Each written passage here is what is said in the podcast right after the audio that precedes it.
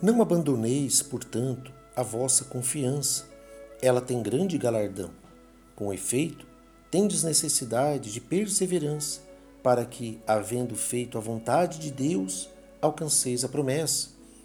Porque ainda dentro de pouco tempo, aquele que vem virá e não tardará. Todavia, o meu justo viverá pela fé. Se retroceder, nele não se compraz a minha alma. Nós, porém, não somos dos que retrocedem para a perdição, somos, entretanto, da fé para a conservação da alma.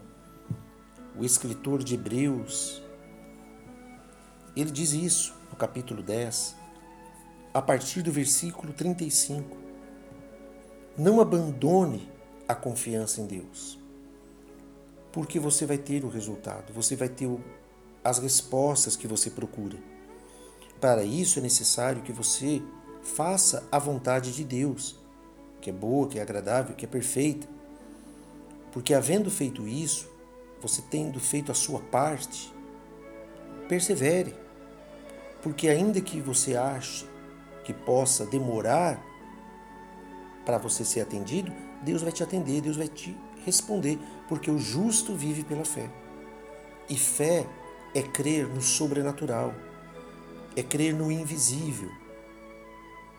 Nós cremos para depois ver aquilo que nós almejamos, aquilo que nós queremos. Portanto, é pela fé. Não desanime, não retroceda, não olhe para baixo, não olhe para trás, não olhe para os lados, olhe para frente, olhe para o autor e consumador da nossa fé, que é Jesus Cristo. Então é necessário que você persevere. É necessário que você siga em frente.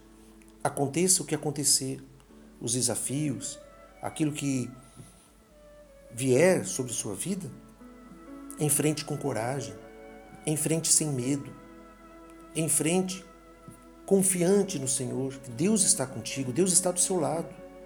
E persevere. Você não pode se abater por qualquer coisa, você não pode se deixar levar por qualquer situação. Você e Deus é a maioria. E a maioria, nesse caso, vence, porque Deus é contigo. Portanto, viva pela fé. Não olhe para as circunstâncias. Veja como algo consumado. Deus está no controle. Firme-se nas promessas de Deus, porque Deus é fiel para cumprir o que ele prometeu. Persevere. Essa é a palavra de hoje para você perseverança. Não abandone a sua confiança. Deus abençoe você, dando força. Em nome do Senhor Jesus.